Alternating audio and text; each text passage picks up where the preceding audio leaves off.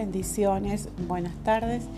Bueno, vamos a comenzar hoy con el nuevo podcast, ¿sí? donde estamos hablando sobre la intercesión, la necesidad de aprender a ser un intercesor, una intercesora, amén, de poder equiparnos, de poder armarnos, de poder fortalecernos día a día, ¿sí? a través de lo que es la intercesión, sabiendo que tenemos que interceder por todo, la Biblia nos habla, ¿sí?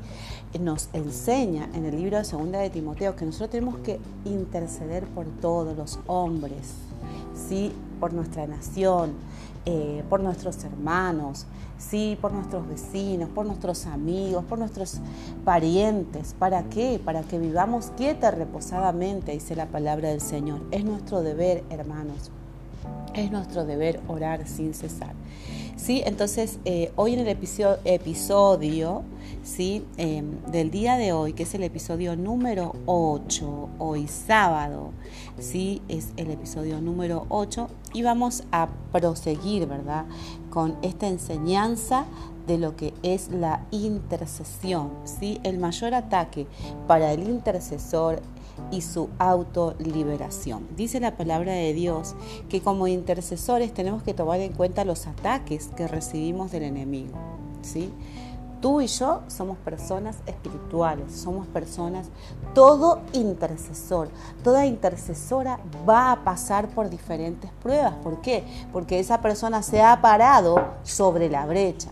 Hay muchas personas que yo te quiero explicar esto, que dejan de interceder porque dicen, no, yo empiezo a orar y empiezo a tener pruebas, empiezo a ayunar y empiezo a tener lucha, empiezo a buscar a Dios y se me levanta. Bueno, yo te quiero explicar esto, amén. Yo te quiero explicar que toda persona, sí, que se para en la brecha, no solamente tú, sino todas las personas, sí, que se paran en la brecha de orar, de interceder, van a tener, sí, ataques del enemigo, sí. hay ataques a nuestras iglesias fuertes, eh, atacan a nuestros pastores, a nuestros líderes espirituales y por esa razón, sí, a continuación vamos a conocer cuáles son esos movimientos de Jezabel que muchas veces quieren opacar e intimidar la oración del intercesor, ¿sí? el espíritu de Jezabel. De ahí que tenemos hoy como nunca que darnos cuenta de que este enemigo está muy bien disfrazado en nuestra iglesia, porque para eso está en esta tierra. ¿Para qué? ¿Sí? Para destruir vidas, ministerios, pero también eh, está, ¿verdad?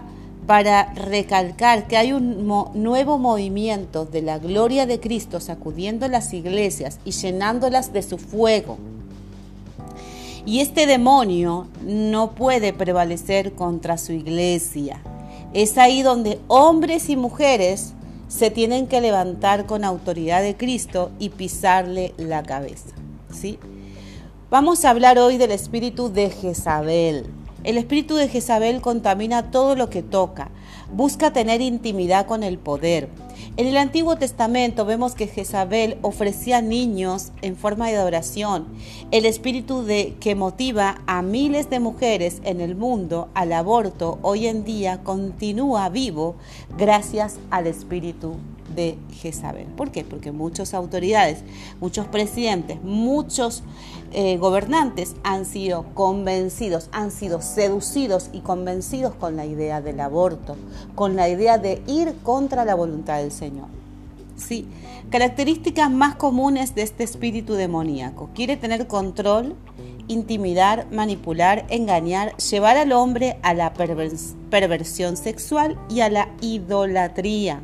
Sí, hoy vemos hoy en día muy fuerte el espíritu Jezabel, lo vemos en las redes sociales, lo vemos por todos lados. La mujer, ¿verdad? Siendo instrumento para Satanás. ¿En qué forma? Seduciendo al hombre, siendo de tropiezo, ¿verdad? En muchas maneras. Pero nosotras tenemos que ser libres, buscar de ser libres y de libertarnos de ese espíritu que está gobernando, ¿sí? Hoy en los aires. Amén. Dice la palabra de Dios, dice que los que tienen un espíritu de Jezabel también tienen que falsedad, generan división, generan contiendas y discordia. Lo primero que quiere Jezabel es obtener el control tratar de sacar del medio a las autoridades espirituales de la iglesia, desacreditar el liderazgo, el llamado y la autoridad del ministerio quíntuple. ¿Cuál es el ministerio quíntuple? Apóstol, profeta, maestro, pastor y evangelista. Apocalipsis 2.20. Pero tengo unas pocas cosas contra ti, que toleras que esa mujer, Jezabel, que se dice ser profetiza, enseña y seduzca a mis siervos a fornicar y a comer cosas sacrificadas a los ídolos. El libro de Reyes nos cuenta la historia del rey Acab y Jezabel. Quiero recalcar que el rey Acab era un hombre sometido a la palabra de su esposa. Es por este motivo que Acab perdió el lugar y el sacerdocio que le correspondía. El espíritu de Acab significa autoridad pasiva. El espíritu de Acab siempre necesitará a Jezabel. Estos tienen una relación de codependencia. Primera de Reyes 21-25 al 26. A la verdad, ninguno fue como Acab, quien se prestó a hacer lo malo ante los ojos de Jehová, porque Jezabel, su mujer, lo incitaba. Se comportó de manera abominable. Sí, la iglesia que vence al espíritu de Jezabel, que trata de usurpar el gobierno de Cristo, recibirá una mayor esfera de gobierno y de autoridad. Apocalipsis 2, 26, 28. Al vencedor, que guarde mis obras hasta el fin, yo le daré autoridad sobre las naciones, la regirá con vara de hierro y será quebradas como un vaso de alfarero, como yo también lo he recibido de mi Padre y le daré la estrella de la mañana. Por esto hoy más que nunca es tan importante que el ministerio de intercesión se levante. Ellos son los vigilantes de la iglesia, son los llamados a discernir y a destruir a este espíritu que quiere dominar. Motivado por esto, los intercesores son los que tienen que aparecer y hacerle frente con la luz, la unción y la verdad de Cristo a Jezabel y no dejar que ella manipule y entre a la iglesia. Sí, es un espíritu dominante, un espíritu feminista, un espíritu, ¿verdad? Que lo que quiere es avasallar la autoridad, ¿verdad? Que Dios ha puesto. Durante estos años, sí, hemos visto a Jezabel actuar en las iglesias. Muchos siervos de Dios han sido destruidos por ella puede aprender y estoy totalmente convencida de que donde hay un ministerio apostólico y profético, Jezabel siempre querrá entrar para destruir y dividir la iglesia. ¿Sí? Entonces vemos, hermanas, qué importante que es aprender a luchar contra ese demonio. Amén. Bueno, ¿puede existir tendencia jezabélica en un intercesor? Por supuesto que sí. Este puede ser influenciado por ella. Uno se dará cuenta cuando vea que el intercesor empieza a desafiar a su pastor, desmerece su autoridad espiritual, se cree más espiritual que otros y empieza a opacarlos y a desmerecerlos. El verdadero intercesor no busca autoridad para sí, sino que ora por, por los que están en autoridad. El intercesor pacifista no busca la contienda entre los hermanos, él las apacigua. El intercesor que está lleno del Espíritu Santo no busca poder para ser visto, sino para que Cristo sea exaltado. El buen intercesor no trata de mandar y ordenar, sino que trata de servir y dar con humildad. Otra forma muy clara de ver sí y discernir si un intercesor está contaminado e influenciado con este espíritu jezabélico es que está que ésta se revelará por sus palabras y sus acciones. Mateo 12, 34. Porque de la abundancia del corazón habla la boca.